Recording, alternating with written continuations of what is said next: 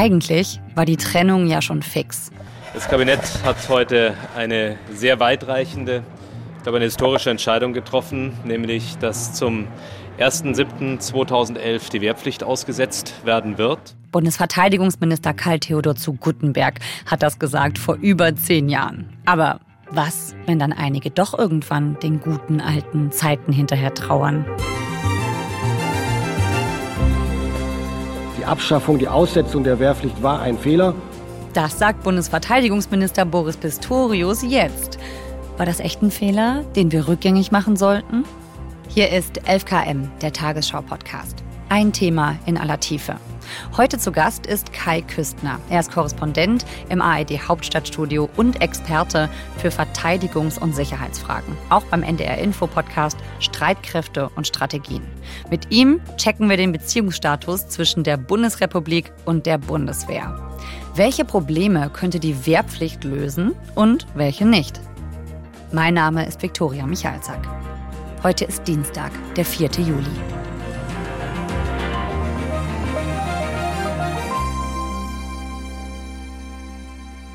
Kai, hallo. Hallo. Kai, bei einer Trennung vor über zehn Jahren, da würde man ja eigentlich sagen, das war's, oder? ist ja eine herrliche Einstellung. Könnte man denken, aber im normalen Leben und in normalen, in Anführungsstrichen, Beziehungen ist es ja auch nicht immer so, dass man nicht dann doch weiter irgendwie in Kontakt bleibt und man kann sich ja auch sozusagen wieder zurückverlieben. Also ähm, hm. bei dieser Debatte scheinen einige was die damals Aussetzung der Wehrpflicht angeht, doch noch so viel Phantomschmerz zu haben, dass äh, diese Debatte immer wiederkehrt. Ja, jetzt steht nämlich ein Comeback der Wehrpflicht zur Debatte. Wie ist das überhaupt losgegangen? Also seit wann ist das auf dem Tisch? Naja, man hatte ja schon länger das Gefühl bei der Debatte über die Wehrpflicht, dass das eigentlich so eine jährlich grüßt das Murmeltier-Geschichte ist. Also das ploppte immer mal wieder auf, aber jetzt ist diese Diskussion doch mit deutlich mehr Wumms ausgestattet aus meiner Sicht.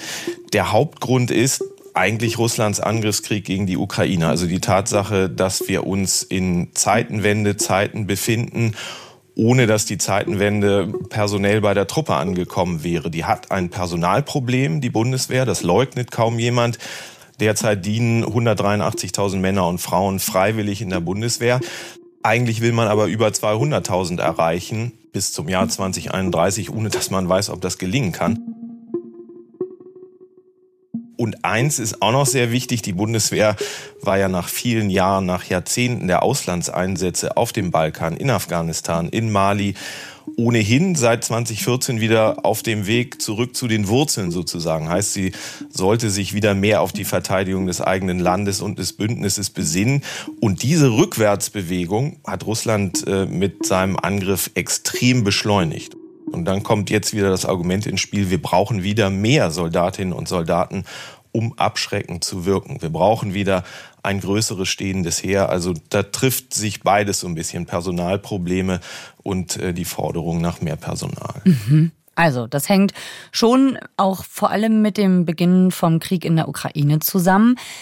Wer war denn so der Erste, der dieses Comeback von der Wehrpflicht wieder ins Spiel gebracht hat? Also ich glaube, da muss man vor allen Dingen den Vorstoß des Bundespräsidenten nennen von Frank-Walter Steinmeier aus dem Juni 2022, also auch aus den ersten Monaten nach dem russischen Einmarsch in der Ukraine. Bundespräsident Steinmeier hat die Einführung eines verpflichtenden Dienstes für junge Männer und Frauen im Sozialbereich oder bei der Bundeswehr vorgeschlagen. Er nennt das sozialer Pflichtdienst, also eine Zeit, sich in den Dienst der Gesellschaft zu stellen. Damit könne die Demokratie und der gesellschaftliche Zusammenhalt gestärkt werden, sagte Steinmeier der Bild am Sonntag.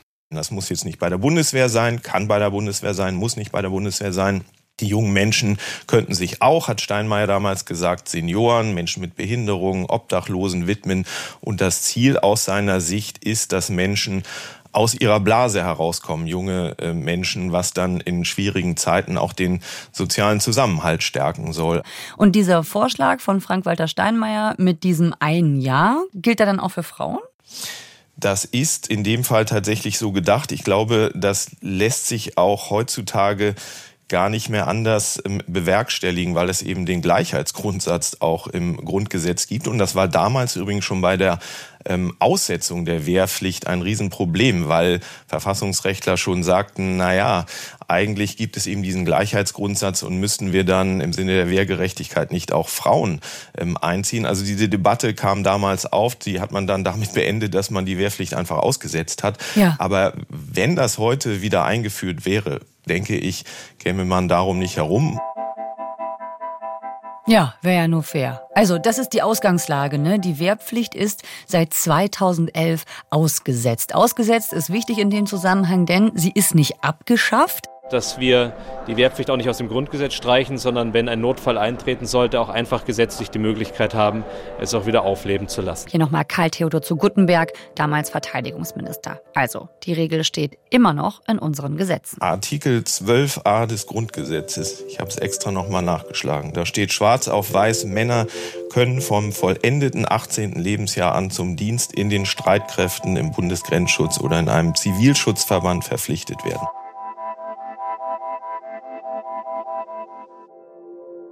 Also können wohlgemerkt. Der Bundestag hat entschieden 2011, das legen wir mal alles auf Eis.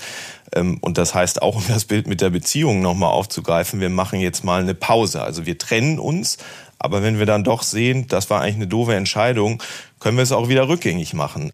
Ja, genau, keine Scheidung. Es sind noch nicht alle Fotos vom gemeinsamen Instagram-Account gelöscht. Es ist nur eine Pause. nee, man erinnert sich noch dran, genau.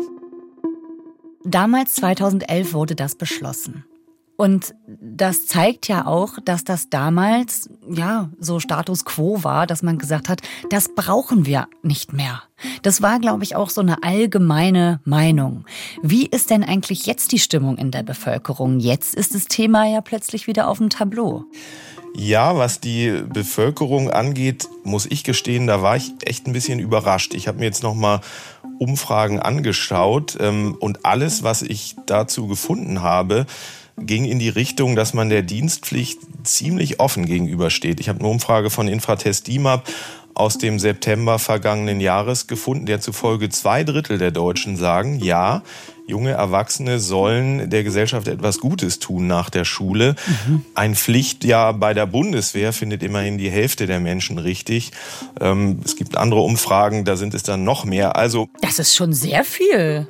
Ja, fand ich auch. Also ich hätte das so nicht gedacht. Also eine mhm. Mehrheit der Deutschen sagt tatsächlich, so etwas könnte durchaus als gesellschaftlicher Leim wirken. Und sie fanden offenbar im Nachhinein betrachtet diese Beziehung von damals gar nicht so schlecht. Und jetzt schauen wir uns diese Debatte mal ein bisschen fundierter an. Wir fragen uns, was sind da eigentlich die Argumente? Ja, da gibt's verschiedene durchaus prominente Akteure. Also den Bundespräsidenten haben wir ja schon genannt. Wir können ja mal anfangen mit Eva Högel. Es ist sehr gut, dass etwas Fahrt in die Debatte kommt. Ich freue mich darüber. Das ist die Wehrbeauftragte, also sozusagen die Anwältin der Soldatinnen und Soldaten. Die hat natürlich die Personalprobleme der Bundeswehr im Blick, hat eigentlich schon länger gesagt, also auch schon nach 2011 die Abschaffung der Wehrpflicht war ein Fehler. Aber das ist ein langfristiges Projekt und ich persönlich finde, es lohnt sich sehr, darüber nachzudenken. Aber zurück will sie die, so wie sie bis ins Jahr 2011 war, auch nicht. Eva Högel freut sich jetzt zunächst mal, dass überhaupt über das Thema Dienstjahr geredet wird und sie bringt äh, dieses Modell Schweden ins Gespräch. Da war vor wenigen Jahren, im Jahr 2017, nach der Krim-Annexion, also durch Russland, so eine Art Wehrpflicht Light, so würde ich das mal nennen, wieder eingeführt worden, nachdem sie erst sieben Jahre zuvor ähm, ausgesetzt äh, wurde, die Wehrpflicht. Und Eva Högel sagt jetzt, lasst uns doch einen kompletten Jahrgang junger Leute zur Musterung einladen, genau wie in Schweden. Und danach wenn die Menschen tauglich sind, sollen sie dann sozusagen selbst entscheiden, ob sie sich engagieren wollen oder nicht. Diese Musterung sollte dann tatsächlich auch Männer und Frauen betreffen. Mhm. Aber dieser Musterungsvorschlag hat Högel auch schon wieder jede Menge Kritik eingebracht. Denn dann müssen wir ja tatsächlich womöglich Spinnenweben aus den alten Kreiswehrersatzämtern, wie sie damals hießen, entfernen, wenn die nicht schon längst anderweitig vermietet sind ähm, und gar nicht mehr in Gebrauch sind. Also da müsste man alleine, um diese Musterung wieder durchzuführen, natürlich einen riesen bürokratischen Apparat wieder aufbauen. Kreiswehrersatzamt, wenn ich mich da richtig erinnere, das sind die, die zuständig dafür sind, wer eingezogen wird und wer nicht, ne? Oder wie war das? Genau, die haben sozusagen den Bürokratie- und Aktenkram für die Bundeswehr erledigt. Also da wurden dann auch die Musterungen durchgeführt. Also von da aus wurde sozusagen verwaltet. Also das ist ein Vorschlag. Und klar, Eva Högel hat da natürlich die Motivation so ein bisschen im Blick, äh, vielleicht auch Personalengpässe auszugleichen oder Menschen auch vielleicht für die Bundeswehr zu interessieren über eine Musterung, äh, die da sonst jetzt gar nicht mehr mit in Berührung kommen müssen. Das muss man dabei, glaube ich, auf jeden Fall mitdenken. Was gibt's denn noch für Positionen? Ja, ich finde ja, der Verteidigungsminister Boris Pistorius ist ein sehr interessanter Fall. Der hat ähm, sehr früh gesagt, die Aussetzung der Wehrpflicht war falsch. Die Abschaffung, die Aussetzung der Wehrpflicht war ein Fehler. Also hat diese Debatte im Grunde selbst äh, befeuert oder gestartet, aber Anfang Februar dann auch wieder die hochlodernden Diskussionsflammen in gewisser Weise gelöscht oder eingedämmt. Aber keiner, den man jetzt mal ebenso im Handumdrehen zurückholt. Also ähnlich wie Eva Högel, die ja auch SPD-Politikerin ist, äh, wie Pistorius, will auch der nicht eine Reise in die Vergangenheit ins Jahr 2011 antreten und dann sozusagen in, in zeitreisenden Manier den Schalter wieder Richtung alter Wehrpflicht umlegen. Auch er sagt, er wollte eine Debatte über eine Dienstpflicht. Und dann ist natürlich ein ganz großes Thema äh, die Kostenfrage. Es gibt da tatsächlich Berechnungen, dass derzeit pro Jahr etwa 800.000 junge Menschen die Schulen verlassen. Wenn man die jetzt alle auf Tauglichkeit prüfen wollte müsste man einen Musterungsapparat wieder aufbauen, wenn man die alle bezahlen will bei dem, was sie tun, sei es als soziales Jahr oder als Jahr bei der Bundeswehr, würde das, sagen Experten, neun bis zwölf Milliarden Euro pro Jahr kosten. Und da ist nicht eingerechnet, dass es gar nicht mehr genug Zimmer in den Kasernen gibt, um die alle aufzunehmen, dass es keine Ausbilder gibt, die die Menschen schulen könnten, dass es das Material gar nicht gibt, an dem die geschult werden. Okay. Also, wir haben schon so einige verschiedene Positionen gehört. Gibt es noch eine, die wir hier nicht vergessen sollen? Ja, auf jeden Fall. Es gibt natürlich äh, die Gegenposition, die vertritt unter anderem Christian Lindner, der Bundesfinanzminister. Der ist wirklich sehr klar in seiner Ansage, dass er die Debatte über die Wehrpflicht eigentlich für eine Gespensterdebatte hält. Die junge Generation ein Jahr von qualifizierter Ausbildung und Arbeit abzuhalten, das ist nach der Pandemie und angesichts äh, auch unseres Fachkräftemangels ökonomisch und gesellschaftspolitisch falsch. Christian Lindner, der Liberale, führt hier, obwohl er stets betont, wie sehr ihm ja die Streitkräfte, die Bundeswehr am Herzen liegen, wie sehr wir sie brauchen, wirtschaftliche Argumente ins Feld. Und eigentlich ist für Christian Lindner die Debatte damit beendet. Mein Eindruck ist, er will da eigentlich gar nicht weiter drüber reden. Gegenpol wiederum zu Lindner wäre Patrick Sensburg, der ist Chef des Reservistenverbandes und CDU-Mitglied. Und der sagt, wir haben eine Zeit lang gedacht, es wird alles immer nur noch friedlicher werden, auch bei uns in Europa. Und das war ein Fehler. Ohne Wehrpflicht können wir nach meiner Meinung die Bundesrepublik Deutschland nicht verteidigen. Zumindest können wir das nicht ernsthaft glaubhaft machen. Und mit einer Berufsarmee wird man nie die Stärke erreichen, die man eigentlich wirklich braucht. Und das ist ein Teil auch der Abschreckung. Modern im NATO-Deutsch nennt man das Deterrence. Wir können nicht glaubhaft abstrecken, wenn wir unser eigenes Land gar nicht verteidigen können. Jetzt muss man dazu sagen, das ist so ein bisschen seine Rolle. Auch als Chef des Reservistenverbandes braucht er natürlich Reservisten, braucht er ganz viele ähm, ausgebildete Soldatinnen und Soldaten. Also klare Worte von Herrn Sensburg, würde ich sagen, aber auch keine wahnsinnig überraschenden. Okay. Jetzt wissen wir also, es wird diskutiert über dieses Beziehungscomeback Deutschland und die Wehrpflicht. Aber die Trennung damals, die war ja eigentlich wohl überlegt. Schauen wir uns das nochmal an. Ganz lange gehörte die Wehrpflicht, also dass junge Männer zur Bundeswehr gehen, eigentlich müssen, ja, dazu. Und dann haben wir das 2011 ausgesetzt. Meine Damen und Herren, guten Tag und grüß Gott. Damals Verteidigungsminister war Karl Theodor zu Guttenberg. Was hat er damals entschieden? 1.7.2011 die Wehrpflicht ausgesetzt werden wird. Ja, wir können uns da nochmal in diese Zeit zurückbeamen, gedanklich. Und dass wir die Wehrpflicht auch nicht aus dem Grundgesetz streichen, also, sondern wenn ein Notfall die Mauer war weg, der Kalte Krieg war oder schien Geschichte, die Bundeswehr war in einem zu der Zeit extrem gefährlichen Auslandseinsatz in Afghanistan gebunden. Also kurz, man dachte, gegen einen Feind aus dem Osten wird man sich vermutlich nicht mehr verteidigen müssen obwohl es Warnsignale gab, und zwar jede Menge mit dem Georgienkrieg, Russland und so weiter. Aber äh, billige Energie aus Russland zu beziehen, war der Bundesregierung damals offenbar wichtiger. Also man wähnte sich auf einem Pfad in Richtung Frieden in Europa. Das denke ich ist sehr wichtig für den Hintergrund. Die Bundeswehr war auch extrem verkleinert worden. Sie wird allerdings auch besser werden.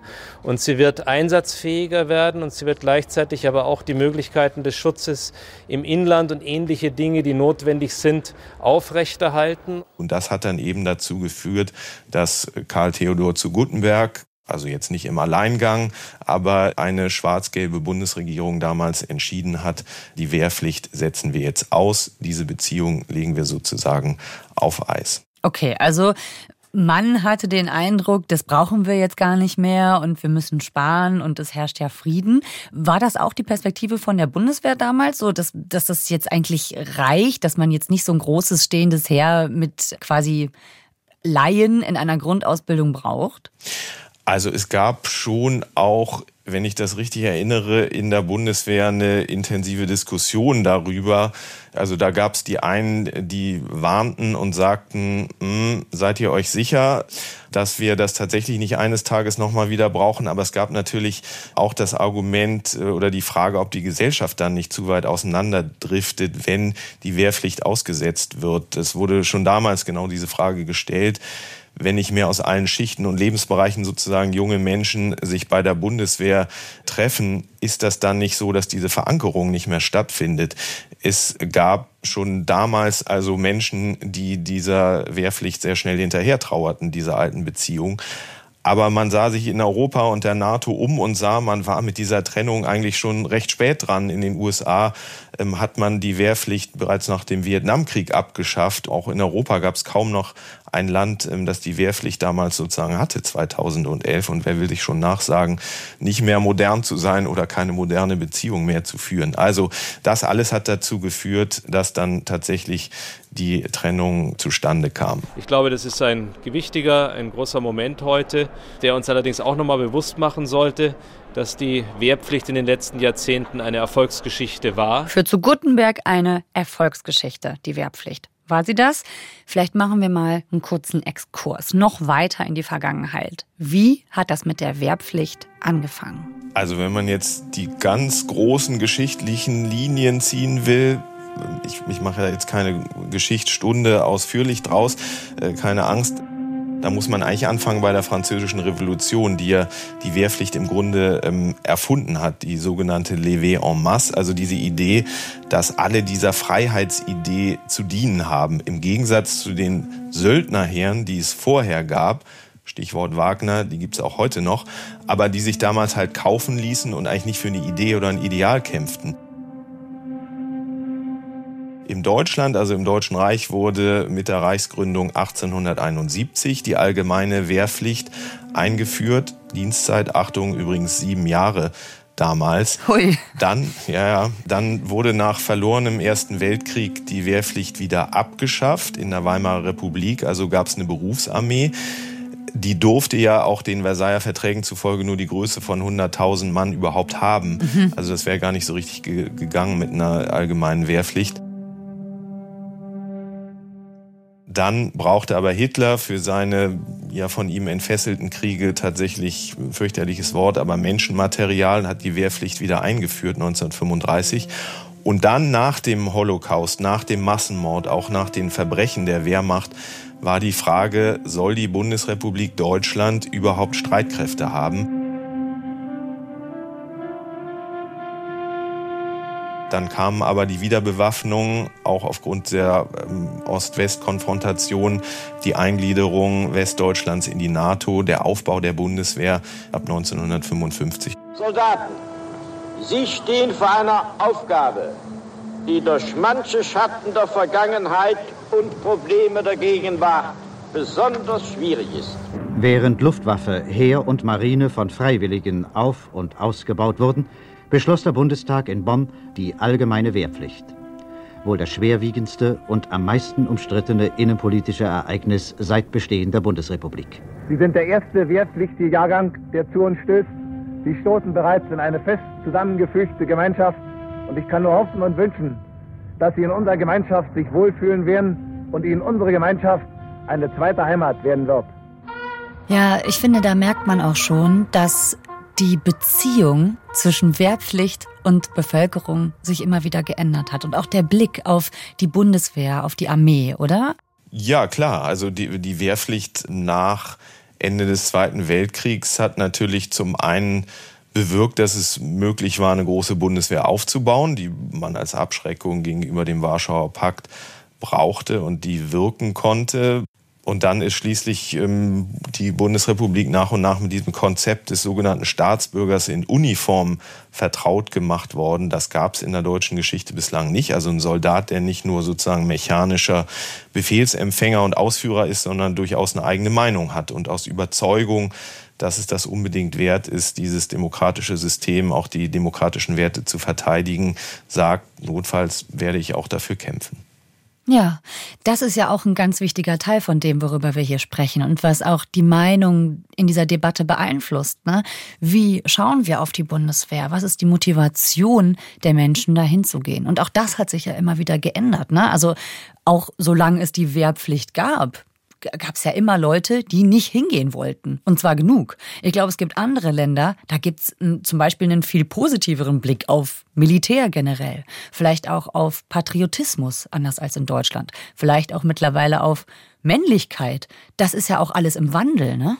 Absolut. Ähm, das hat aber natürlich auch mit äh, der deutschen Geschichte, äh, mit der Nazi-Zeit auch mit Verbrechen der Wehrmacht zu tun, dass dieser Blick auf die Streitkräfte nach dem Zweiten Weltkrieg immer auch ein sehr skeptischer gewesen ist, teilweise auch aus guten Gründen. Was genau ist eigentlich diese Idee von der Verknüpfung zwischen Militär und Gesellschaft und warum soll das wichtig sein? Also es ist ja so, dass wenn wir noch mal in die Weimarer Republik zurückgehen, dann gibt es halt zum Beispiel dieses Negativbeispiel, dass die Reichswehr, wie sie sich damals nannte, zu so einer Art Staat im Staate geworden ist. Und es war tatsächlich in den 20er Jahren so, dass sich äh, die äh, Streitkräfte von dieser demokratischen ähm, Gesellschaft, von den Idealen dieser Republik weitgehend entkoppelt hatten. Also ähm, die schritten ein, wenn es ähm, Putschversuche von links gab, aber ließen eigentlich gewähren, wenn es um Umsturzversuche von rechts ging. Jetzt lässt sich die Bundeswehr von heute überhaupt nicht mit der Reichswehr vergleichen, um Himmels Willen. Aber dieser Gedanke, dass äh, jeder oder fast jeder da mal eine Zeit lang verbringt und dienen muss, das hat zum einen die Auswirkungen auf die Streitkräfte selbst, dass da eine relativ äh, gemischte Crowd von jungen Leuten zusammenkommt ähm, aus allen möglichen Lebensbereichen. Und diese jungen Leute werden insofern auch aus ihren sozialen Blasen ein bisschen rausgeholt, dass sie Menschen aus allen anderen Lebensbereichen kennenlernen, die sie sonst vielleicht nie getroffen hätten. Also das ist sozusagen eine Win-Win-Situation in gewisser Weise. Wenn die gesamte Gesellschaft in etwas involviert ist, dann gibt es durch diese Diversität auch weniger Möglichkeiten für eine Radikalisierung, für eine Entkopplung. Ne? Also äh, es gibt ja dieses Wort Parallelgesellschaften. Ne? Also wenn Menschen separiert sind von der allgemeinen Bevölkerung, dann ähm, kann da auch in deren Vorstellungen und Ideen was passieren. Ne? Und das ist übrigens auch einer der Gründe, warum Steinmeier, Bundespräsident Eva Högel, ähm, Wehrbeauftragte für diese Dienstpflicht sind, um eben diese Verankerung, diese Verknüpfung, diese Verzahnung irgendwie wieder hinzubekommen. Da muss man natürlich auch ehrlicherweise sagen, 2011, als diese äh, Trennung dann äh, vollzogen wurde, war es ja gar nicht mehr so, dass die meisten eingezogen wurden. Da war ja sowieso nur noch ein, ein kleiner Bruchteil der jungen Menschen, die überhaupt zur Bundeswehr gegangen sind. Also mhm. so ganz funktioniert hat es dann ohnehin nicht mehr. Wie beurteilst du denn die Chancen für ein Beziehungscomeback zwischen der Bundeswehr und äh, Deutschland und der deutschen Bevölkerung? Meinst du, das passiert demnächst? Also ich gebe der Wiedereinführung der Wehrpflicht nur auf die Bundeswehr bezogen, ehrlich gesagt, null Chance und halte auch diese okay. Debatte deshalb teilweise für eine äh, Phantomdebatte. Kann daran liegen, dass einige noch Phantomschmerzen haben, eben wegen der Aussetzung damals, wegen der Trennung. Also man redet da über etwas, was so nicht wieder kommen wird. Warum?